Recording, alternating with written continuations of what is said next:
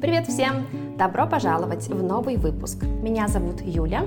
Я рада всех вас видеть здесь. Мой подкаст для тех, кто изучает русский язык. И если у вас уже есть средний уровень, вы можете слушать носителей, даже если вы понимаете только 60%, это замечательно. Минимум 50, 60 или 70, оптимально 70% того, что я говорю, это ваш уровень. Если вы совсем не понимаете ничего, может быть, вам нужен уровень пониже. Итак, в этом выпуске я хочу рассказать вам о фразеологизмах со словом «уши». Уши — это, конечно, видео легко показать, но в аудиоверсии, которую, кстати, вы можете послушать на разных платформах, на Spotify, подкастах для айфонов и в разных других приложениях. Да, в аудиоверсии будет э, трудно показать, где находятся уши, но это часть тела. У нас есть два уха, ухо плюс ухо, вместе это уши. И это орган слуха, то есть уши помогают нам слышать и воспринимать информацию на слух. Да, сейчас минуточку подумаем, как хорошо, что мы можем слышать друг друга. Это замечательно. Мы посмотрим на три фразеологизма, которые мы используем очень часто. Носители используют их очень часто в нашей повседневной речи. И если вы хотите звучать больше как носители, то я думаю, вам придется изучать фразеологизмы, потому что они также делают нашу речь красочней, красивее, выразительней. Я люблю фразеологизмы. Надеюсь, вы тоже. Итак, поехали. Фразеологизм номер один.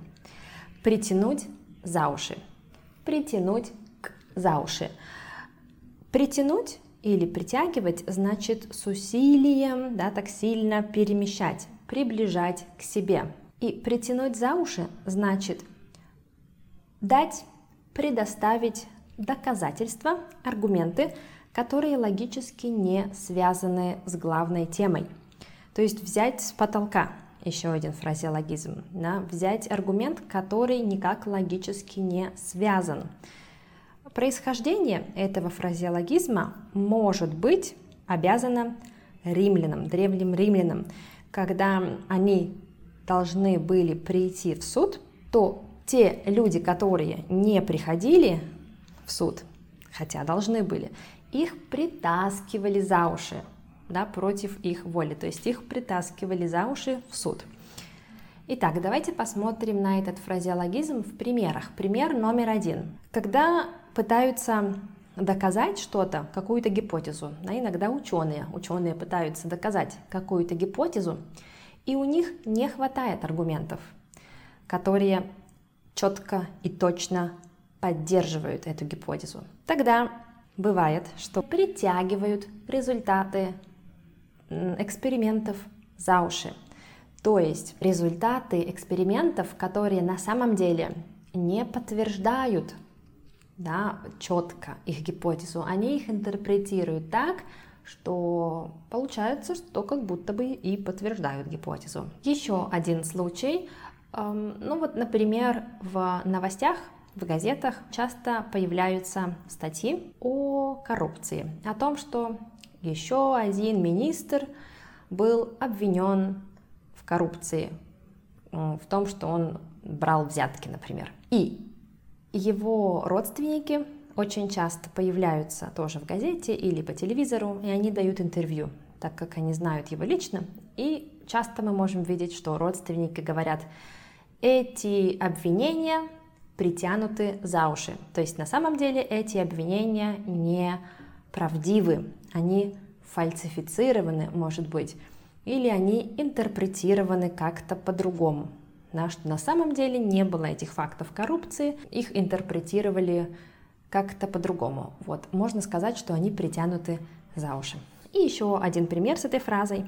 Например, когда пара м, спорит да, между собой, девушка и парень, например, они спорят и начинают упрекать друг друга, начинают вспоминать какие-то старые обиды, да, или говорят свои претензии. И очень часто аргументируют свои претензии какими-то фактами, которые логически не связаны с темой их спора, с темой их конфликта. Да, просто вспоминают какие-то старые обиды. Тогда можно сказать, ты притягиваешь это за уши. Да? Это не имеет значения сейчас, мы не говорим об этом сейчас. Ты просто притягиваешь какие-то аргументы за уши. Следующий фразеологизм – это быть по уши в чем-то. Быть по уши в чем-то. Да? По уши значит до ушей, до уровня ушей. И это значит быть погруженным во что-то. Быть занятым, может быть, да, когда этого много вокруг. Ну, самый популярный пример – это быть по уши в работе. Например, если я говорю «я по уши в работе», значит, у меня столько проектов, у меня столько дел, которые мне надо сделать, что в буквальном смысле у меня нет времени на отдых, на, может быть, даже сон. Да, мне нужно сделать очень много дел. Кстати, это очень нездоровый подход к работе, не делайте так. Но в любом случае, да, если очень много каких-то дедлайнов, много проектов, такое бывает, мы можем сказать «я по уши в работе». Второй пример – это про эмоции, быть по уши влюбленным или влюбленной. Да? Так часто мы говорим о, о тинейджерах, о подростках, которые влюбляются. Помните, вспомните свою первую любовь, когда вам казалось, что в жизни больше ничего не существует, может быть, ваша первая любовь длится до сих пор, это замечательно. Но да, быть по уши влюбленным значит быть полностью в любви, да, когда весь мир останавливается, а вы только думаете об объекте вашей любви. И последний, последний пример на этот фразеологизм – быть по уши в долгах. Например, да, есть э, люди, которые очень любят брать в долг деньги. Они не совсем умеют контролировать свои деньги. И в таком случае часто бывает, что у них просто не остается денег в конце, допустим, месяца до зарплаты они вынуждены, вынуждены брать долг. Или очень распространенное брать кредиты, да, э, когда человек не совсем анализирует правильно, сколько денег к нему приходит, и он тратит больше, чем надо, берет много кредитов. Так вот, э, человек, который взял много кредитов, и он не знает, как их отдать, мы про него можем сказать по уши в долгах. Он по уши в долгах или она по уши в долгах. Я надеюсь, что никого из вас это не коснется. Я думаю, быть в долгах это не очень приятно. Следующий фразеологизм – вешать лапшу на уши. Вешать лапшу на уши, то есть как бы класть на уши лапшу. Лапша – это паста, спагетти. Обычно лапша – это более тонкие изделия, чем спагетти. А, я думаю, что вы, может быть, уже слышали этот фразеологизм.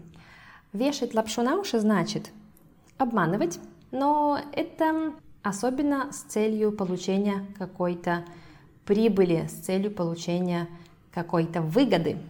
А, пример номер один. Продавец и покупатель. Продавец хочет продать покупателю, клиенту товар. Товар может быть не особо хорошего качества, да, продавца только интересует его прибыль. И тогда он описывает свой товар в самых лучших красках, он применяет самые лучшие уловки, самые лучшие маркетинговые уловки, чтобы клиент купил у него товар. Но может быть на самом деле товар не такой уж и хороший. Что делает продавец? Он вешает клиенту лапшу на уши. Еще один пример. Когда парень пытается познакомиться с девушкой, обычно это работает в таком в таком варианте. Может быть, сейчас девушки делают то же самое, но обычно это работает именно в таком направлении, когда парень пытается приукрасить, да, он льстит, льстит девушке, он говорит, что она самая красивая э, девушка в мире, или она самая умная девушка в мире, то есть он точно использует какие-то не совсем реалистичные оценки, чтобы девушка согласилась пойти с ним на свидание или что-нибудь еще, можно сказать, что он вешает ей лапшу на уши. И последний пример Например, студент и профессор. Студент не подготовился к экзамену, но студент пытается обмануть профессора. Например, говорит о том, что у него случилась какая-то трагедия в семье, может быть, умерла бабушка, или умерла собака, или, не знаю, был пожар дома, что-то плохое случилось, и поэтому он не смог подготовиться к экзамену. И так он надеется на то, что, на то, что профессор поставит ему хорошую оценку или поможет ему сдать экзамен. Но на самом деле студент просто не готовился и обманывает профессора. Он вешает ему лапшу на уши. Спасибо всем, кто досмотрел и дослушал до конца. Я надеюсь, вам понравился этот выпуск. Может быть, вы узнали новые фразеологизмы и транскрипцию вы найдете на моей странице Patreon. Ссылку вы найдете в описании этого видео или этого подкаста. Спасибо всем и до встречи в новом выпуске. Пока-пока.